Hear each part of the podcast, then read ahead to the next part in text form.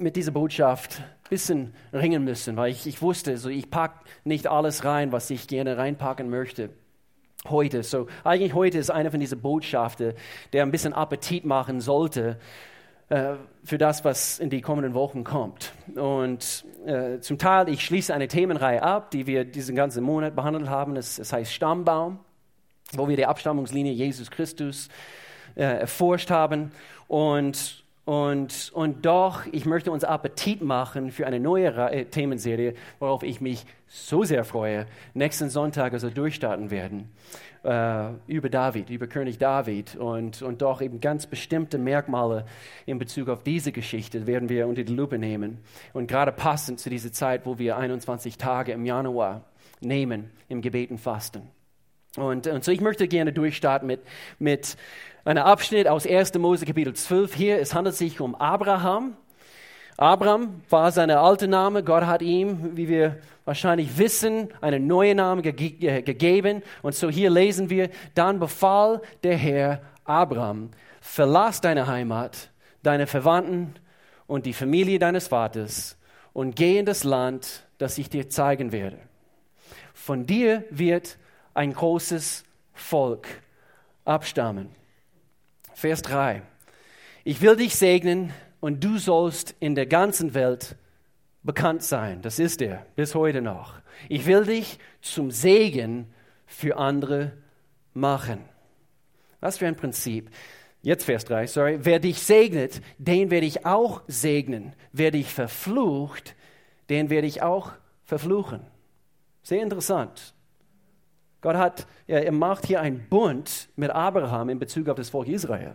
So, ohne dass wir hier eben äh, so einen Abzweig machen, äh, merkt euch diese Worte. Sehr, sehr wichtig in Bezug auf Israel. Sehr, sehr wichtig. Und doch das Prinzip hier, Vers 3, wer dich segnet, den werde ich auch segnen. Wer dich verflucht, den werde ich auch. Und, und doch, es, es steht hier, ich will, dich, ich will dich zum Segen für anderen machen. Was für ein Prinzip.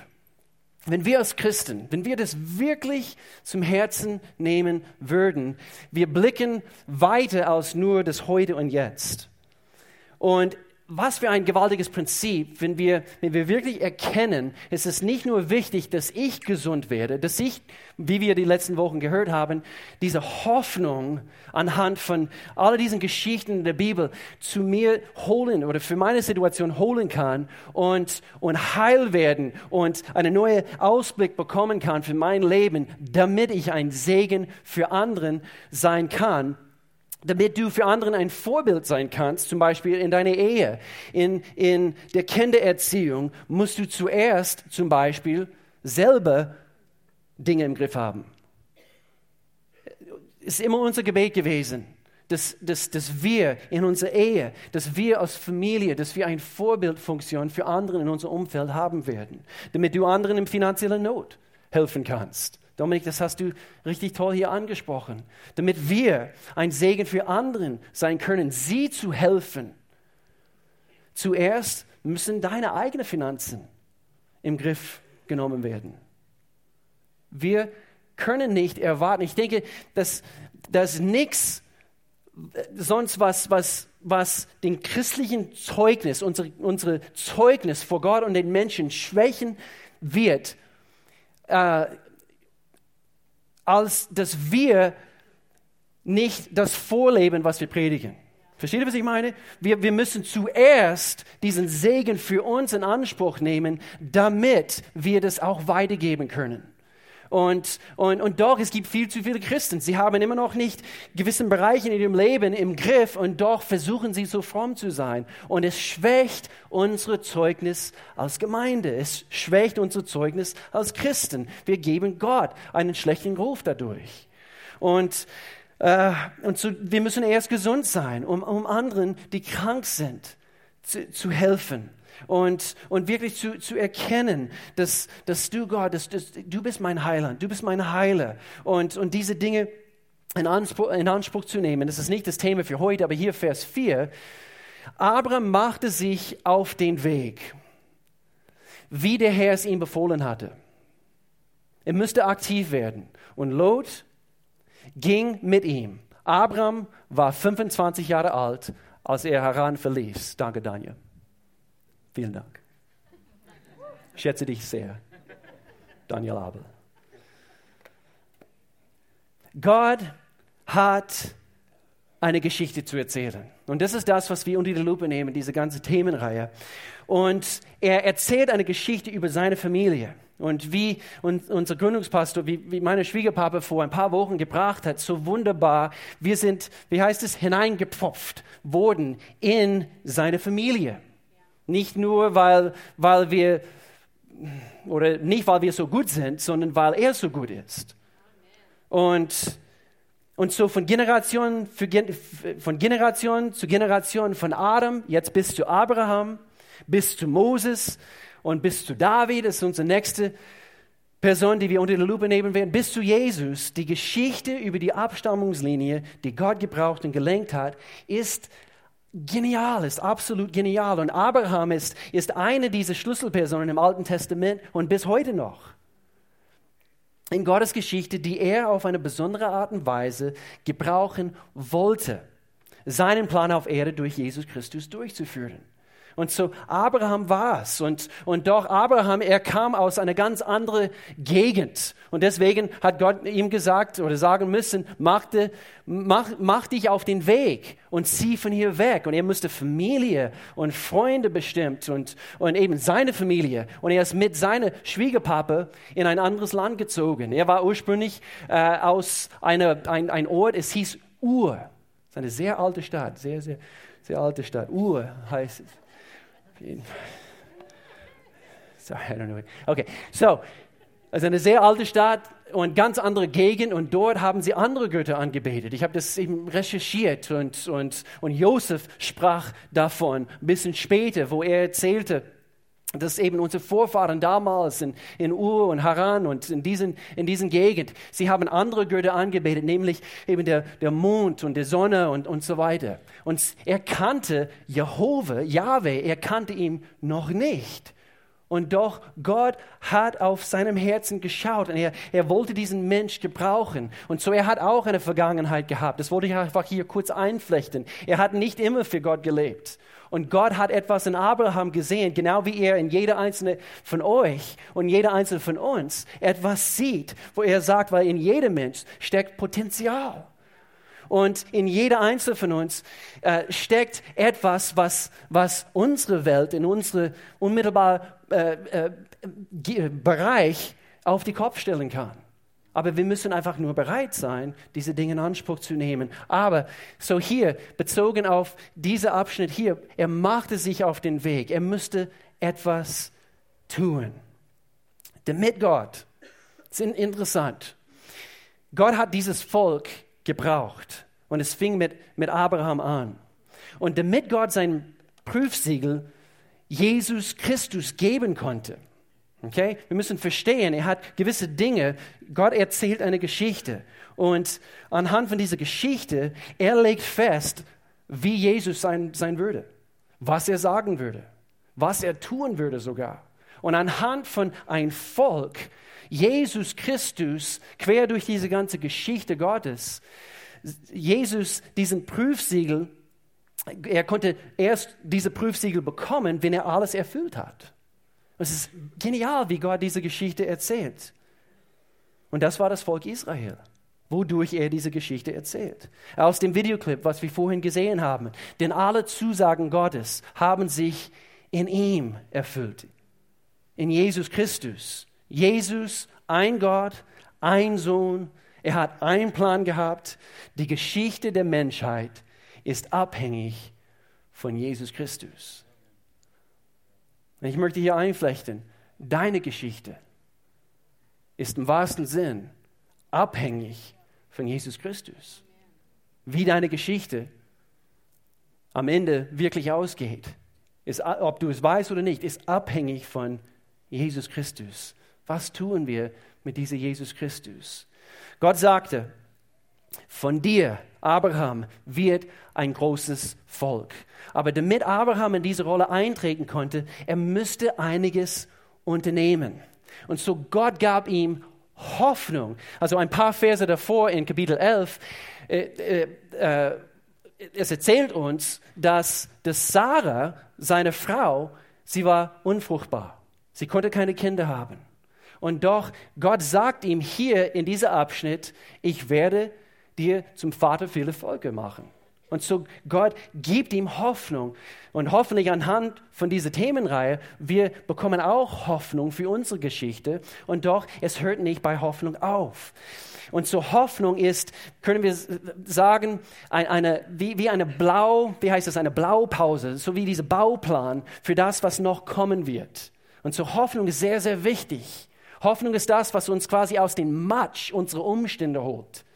Und es setzt uns auf, auf ein festen Fundament. Warum? Damit wir hier bleiben oder damit wir weiterlaufen können und Dinge, was Gott uns anbietet, in Anspruch nehmen können, damit, es, damit das Leben noch besser wird. Hoffnung ist zwar notwendig, vor allem, wenn wir wirklich in den Matsch unserer Umstände stecken. Wir brauchen Hoffnung.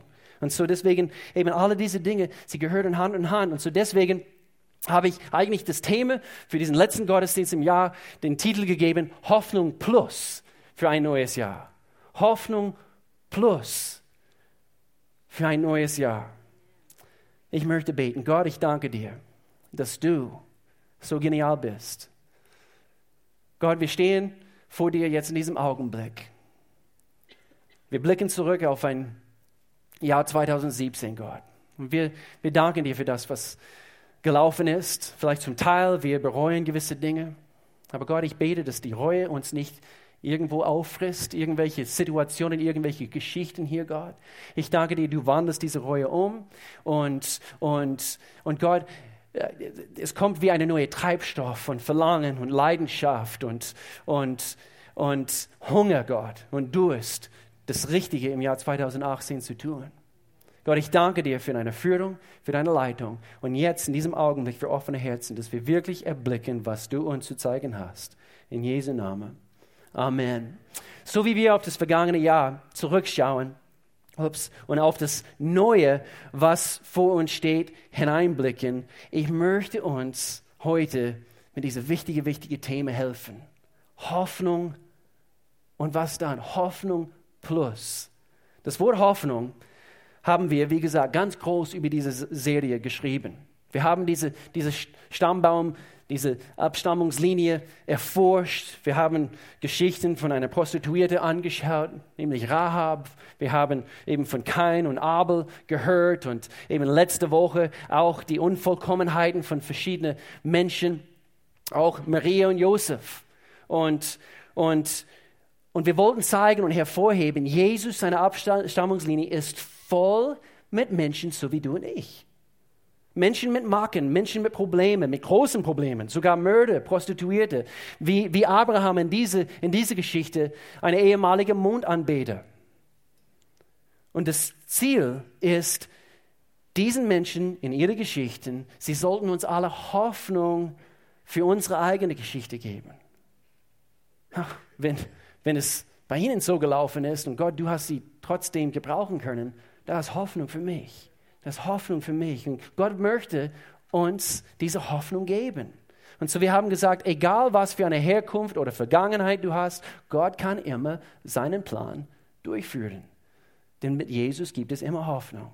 Am Heiligabend haben wir gehört, Gott weiß, was er sieht. Er weiß, was er sieht. Er weiß, was er tut. Er weiß, womit er zu tun hat, haben wir gesagt. Er kennt deine Situation. Er ist nicht überrascht und denkt, Jesus, keine Ahnung. Nein, er weiß, womit er zu tun hat. Er ist allwissend und doch er ist auch voller Weisheit. Er weiß, was er sieht, er weiß, was er tut und er weiß, was er liebt.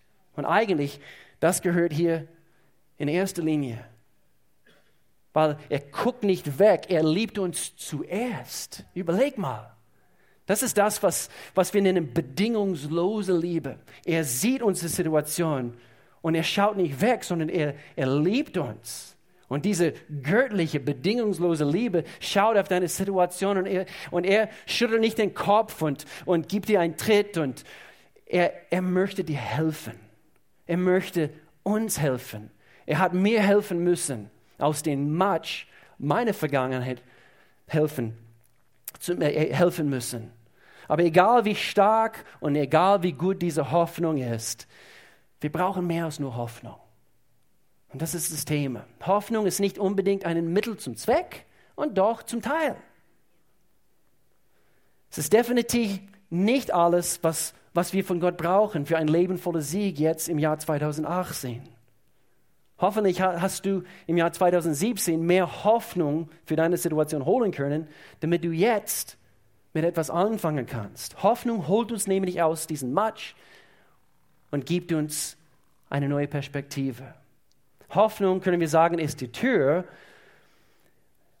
es ist wie eben eine Tür, die Gott aufmacht, damit wir weiterblicken können. Ah, ich sehe weiter als nur heute und jetzt. Ich sehe, es kann besser werden. Aber wie wird es besser? Wir wollen von hier nach dort kommen. Stimmt's? Und nicht hier bleiben, voller Hoffnung. Wir wollen auch weitergehen. Aber wie schreiten wir voran mit dieser Hoffnung und erleben wir große Veränderungen, große Verbesserungen im Leben, dass wir quasi mehr Lebensqualität haben. Wie verwandeln wir die Hoffnung in einen aktiven Glauben? Jakobus Kapitel 2, Vers 17, interessanter Abschnitt. So ist es mit dem Glauben, wenn er keine Taten vorzuweisen hat, ist er tot. Er ist tot, weil er ohne Auswirkungen bleibt. Viele Menschen wollen eine bessere Ehe. Viele Menschen wollen mehr Beziehung mit ihren Kindern, ihre eigenen Kinder, ihre eigenen Teenagers haben. Viele wollen schlanker sein, lass uns ehrlich zugeben. Viele wollen gesunder werden. Viele wollen mehr Bewegung bekommen. Viele wollen mehr Erfolg. Sie wollen ihre Finanzen besser im Griff bekommen. Viele wollen weise sein. Aber nur diese Hoffnung, dass sie diese Dinge in Anspruch nehmen können, reicht nicht aus. Ich bin fest davon überzeugt. Hier gibt es eine Reihe Menschen, die vielleicht seit einer Weile, vielleicht sogar Jahre Gott kennen. Sie besuchen regelmäßig Gottesdiensten, aber wenig Änderung.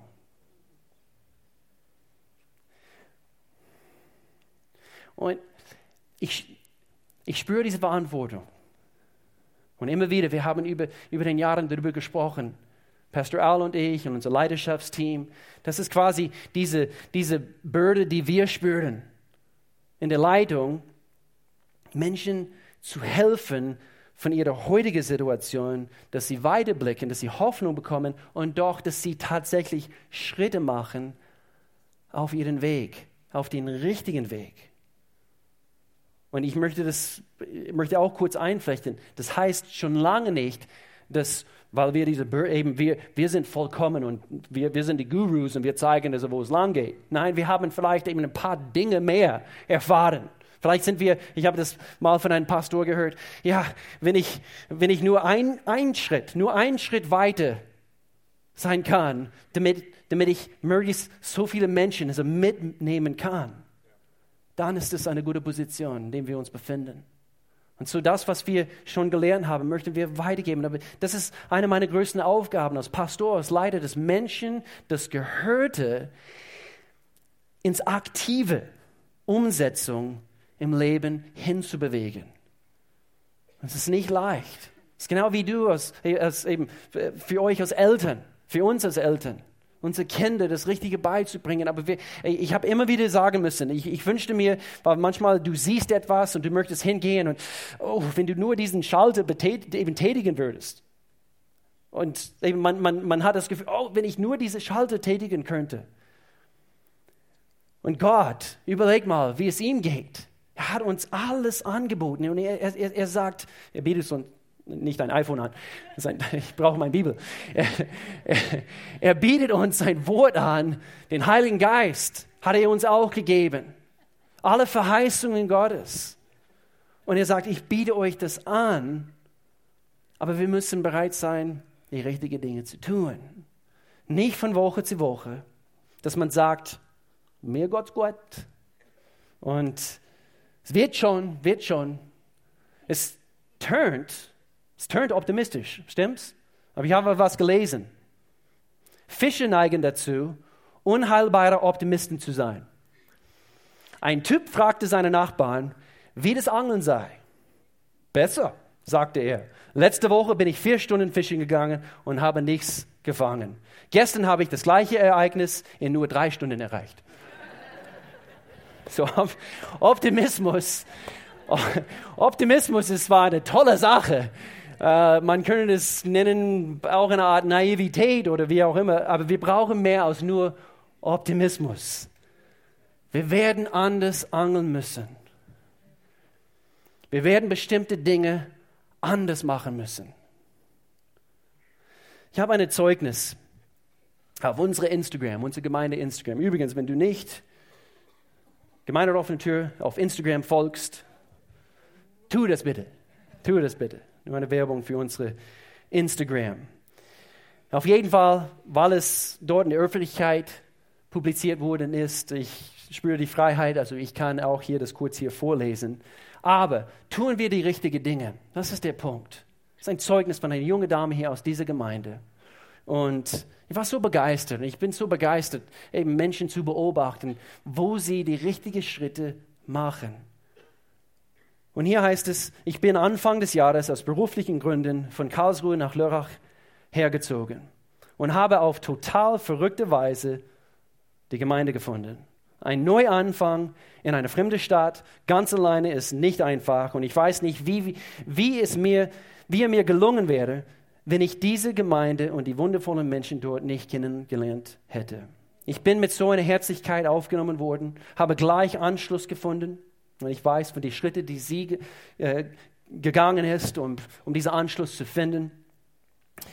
Aber ich habe gleich Anschluss gefunden und mich in die Gemeinde offene Tür unwiderruflich verliebt. Ich, in dieser Gemeinde habe ich das Gefühl, angekommen zu sein. Endlich habe ich das Gefühl, angekommen zu sein, endlich zu Hause. Ein Ort, an dem ich einfach ich selbst sein kann und geschätzt, geliebt und angenommen werde.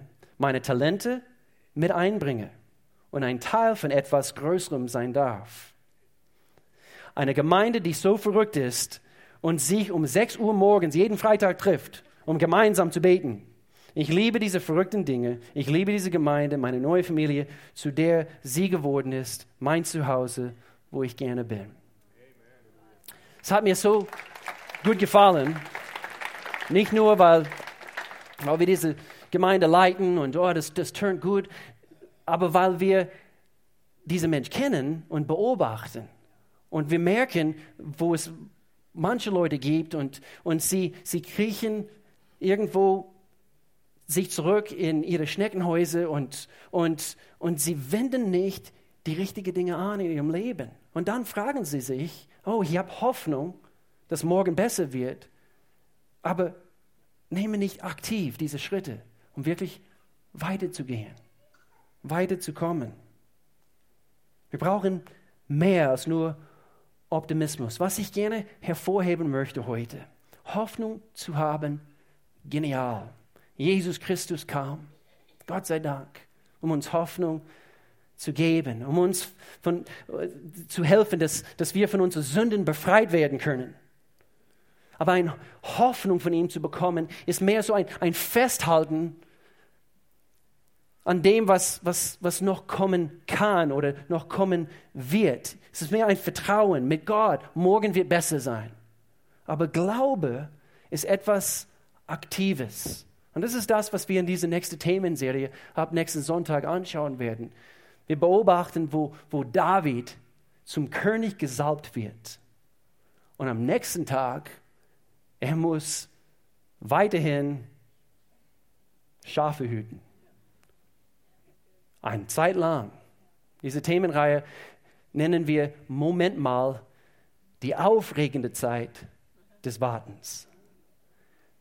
Eine meiner Lieblingslehren, die ich überhaupt bringen konnte über, über den Jahren. Und, und ich bin fest davon überzeugt, es wird, es, es wird dein Leben verändern. Diese Prinzipien, die wir bei David abgucken werden. Glaube ist aktives Handeln. In Hebräerbrief Kapitel 6 Hier lesen wir ein interessanter Abschnitt. Wir haben nur einen Wunsch. Jeder von euch soll mit diesem Eifer an der Hoffnung festhalten, dass sich einmal, einmal alles erfüllt, was Gott versprochen hat. Ja, haltet daran fest, bis ihr das Ziel erreicht. Werdet in eurem Glauben nicht träge und gleichgültig, sondern folgt dem Beispiel der Christen, die durch ihr Vertrauen zum Herrn standhaft geblieben sind und alles erhalten werden, was Gott zugesagt hat. Und hier in Vers 18, wir wollen ja das vor uns liegende Ziel, die Erfüllung der Hoffnung, erreichen. Danach kommt, ich habe es nicht hier, aber diese Hoffnung ist, ist wie ein starker und vertrauenswürdiger Anker für unsere Seele. Aber wie wir wissen, ein Anker ist zwar sehr gut für stürmige Zeiten, festzuhalten, standzuhalten, aber ein Schiff, um das hier so richtig bildhaft zu machen, ein Schiff wurde gebaut, um auf Reise zu gehen. Nicht einfach im Hafen fest zu halten, diese stürmige Zeiten und die Wellen, die kommen und so weiter, sondern ein Schiff ist geschaffen worden, um auf Reise zu gehen. Und ich spüre diese Verantwortung, dass wir als Gemeinde, dass wir auf Reise gehen. Und 2018, wir werden auf Reise gehen. Und wir werden noch mehr Dinge bewegen können. Wir zusammen. Wie wir wissen, Hoffnung ist nicht alles. Wir brauchen Glaube und Glaube ist eine aktive Sache. Es, es fordert uns heraus, Fortschritt zu erleben. Abraham, Vater des Glaubens, er müsste aktiv handeln. Gott hat ihm Hoffnung gegeben, aber er müsste, er müsste hinausziehen, die Bequemlichkeit quasi verlassen müssen. Und überleg mal, ähm, äh, er hat, glaube ich, 300, also Gott hat ihn gesegnet. Er hat, glaube ich, 325, ich habe die Zahl nicht richtig im Kopf, aber, aber quasi äh, Verteidiger. Also äh, Männer, die sich an seine Seite hingestellt haben, um Abraham und seine Familie zu beschützen. Und diese, diese Männer mit ihren Familien haben quasi mit ihm reisen müssen. Und so äh, die Historiker, sie schätzen das zusammen, äh, waren sie und seine Familie zusammen zwischen 500 und tausend Menschen, die weiterziehen müssten aus dem Land. Plus Vieh, ganze Vorrat und so weiter. So es war kein bequemer Schritt, den er gemacht hat. Und übrigens mit 25 Jahren. I'm sorry, mit 75. Mit 75. Der fette Abraham. Mit 75. So, was wollen wir? Was willst du? Halten wir nur fest, bis Jesus wiederkommt? In Jakobus Kapitel 1. Wer aber ständig auf das vollkommene Gesetz Gottes achtet, das Gesetz, das uns frei macht und befolgt, was es sagt und nicht vergisst, was er gehört hat, den wird Gott segnen. Sind wir Täter des Wortes? Sehr einfache Botschaft heute. Mein Gebet. I want to do it well, God. Ich möchte es gut machen. Ich möchte, das, dass wir das, wenn du es wirklich vom Herzen sagen kannst, dass wir das gemeinsam sagen, Gott, wir möchten es gut machen. Lass uns das zusammen sagen auf drei, zwei, eins. Gott, wir möchten es gut machen. Im Jahr 2018. Ich möchte ein Wort an die Männer hier richten. Und, und, und zwar, ich möchte uns alle, Männer, vom Herzen ermutigen, noch aktiver und bewusster unsere Rolle als Väter und Leiter zu Hause zu werden. Lass uns noch bewusster diese Rolle als, als Leiter, als, als Männer Gottes. Lass uns erkennen, dass wir unsere Handys im Gottesdienst ausschalten sollen. so ein wichtiger Punkt an uns Männer. Aber Männer, bitte guck in diese Richtung. Ich meine es wirklich vom Herzen. Ist okay. Ist nicht böse, das weiß ich. Männer, wir haben eine Rolle zu spielen. Es ist eine wichtige Rolle. Diese Welt braucht Männer Gottes, Männer des Charakters. Und ich lasse die Frauen hier nicht außen vor. Und, und doch einfach, ich habe gespürt, einfach von Mann, aus Mann an die Männer hier in dieser Gemeinde ein Wort zu richten. Lass uns diese Rolle gut machen. Diese Welt braucht solche Vorbilder. Lass uns diese Vorbilder sein. Wie gesagt, heute ist ein Predigt. Ich möchte uns Appetit auf, auf, auf, auf, auf mehr, was auf uns zukommen wird, machen. Und, und, und so Männer, Frauen, ich möchte gerne, dass, ich habe dieses Bild auf, auf meinem Schreibtisch, oder ich saß an meinem Schreibtisch gestern, es sind einfach laute Bilder, die, die direkt vor mir sind, in der Vorbereitung. Ich habe einfach hier einfach feststellen müssen, that's my greatest responsibility. Das ist meine größte Verantwortung. Das hier, Familie. Und ich, ich will es gut machen. Und das hier, schaut euch rum, das zusammen ist auch eine riesengroße Verantwortung, was wir alle zusammentragen.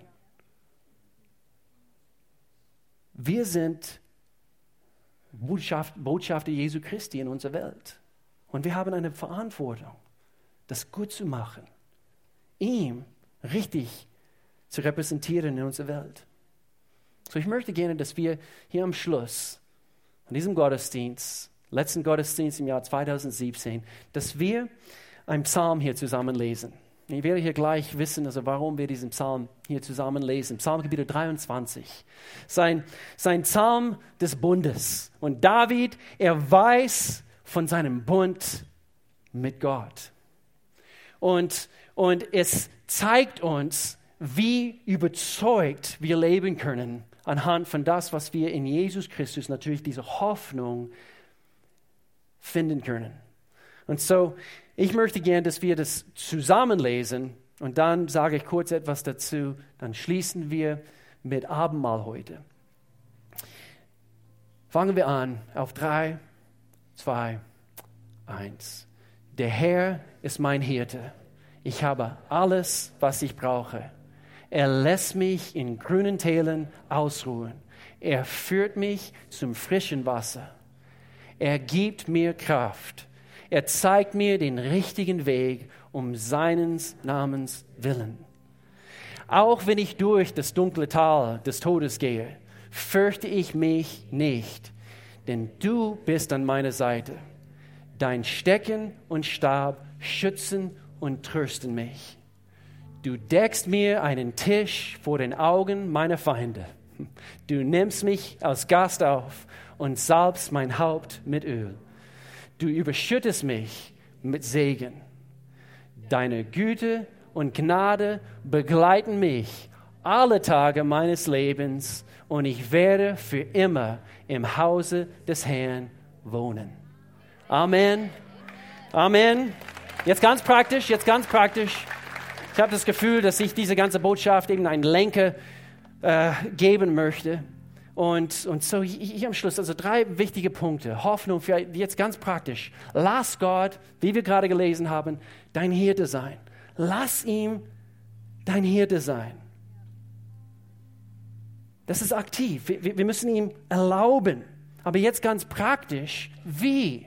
Wie kann ich, wie kann ich Gott erlauben, dass er mein Hirte, mein, mein, mein Leiter, also er, er leitet mich weiter im Leben. Wie? Ganz praktisch. Das ist dieser Pluspunkt, Hoffnung plus. Suche seine Führung im Gebet. Ganz praktisch. Nicht nur Hoffnung, sondern aktiv werden im Glauben. Suche seine Führung im Gebet. Deswegen ganz strategisch machen wir seit Jahren 21 Tage Gebet und Fasten. Wenn du wenn du das nicht mit Fasten verstehst, lass es. Lass es. Aber das Prinzip von Gebet ist so wichtig. Ich ermutige jede hier. Es war ein Versprechen, was ich euch geben kann. Wenn du mindestens ein paar Mal pro Woche in diese drei Wochen kommen würdest, schnapp deine ganze Familie. Was? Ein paar Familien, sie kommen mit jungen Kindern sogar. Und wir, wir versammeln uns hier, wir hören kurz, ein, ein ganz kurzer Input, fünf Minuten, und dann beten wir. Wir verteilen uns und wir suchen Gott. Gott, was hast du als meine Hirte mir zu sagen? Führe du mich, lenke du meine Schritte. Nummer zwei, lass Gott deine Seele stärken und gesund machen. Wir haben es im Psalm Kapitel 23 gelesen. David spricht davon, er erquickt meine Seele, er, er, er erfrischt meine Seele. Lass Gott deine Seele stärken und gesund machen. Aber wie? Wie? Jetzt ganz praktisch, ganz praktisch. Dominik hat es an, angesprochen. Finde eine Gruppe, die zu dir passt. Was? Was heißt das? Ich bin neu hier. Wir nennen sie Kleingruppen. Ich, ich kann das nicht genug betonen. Wie, wie wir immer wieder sagen, echte Lebensveränderung geschieht im Rahmen gesunder Beziehungen.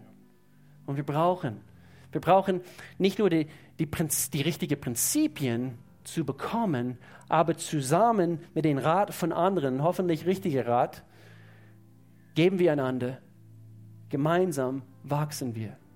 Gemeinsam ziehen wir weiter von nur Hoffnung ins Glauben und im Glauben zu wandeln. Und dann drittens, lass Gott dich zum Segen machen. Vers 6 von diesem Abschnitt auf Psalm 23. David wusste, was seine Aufgabe war.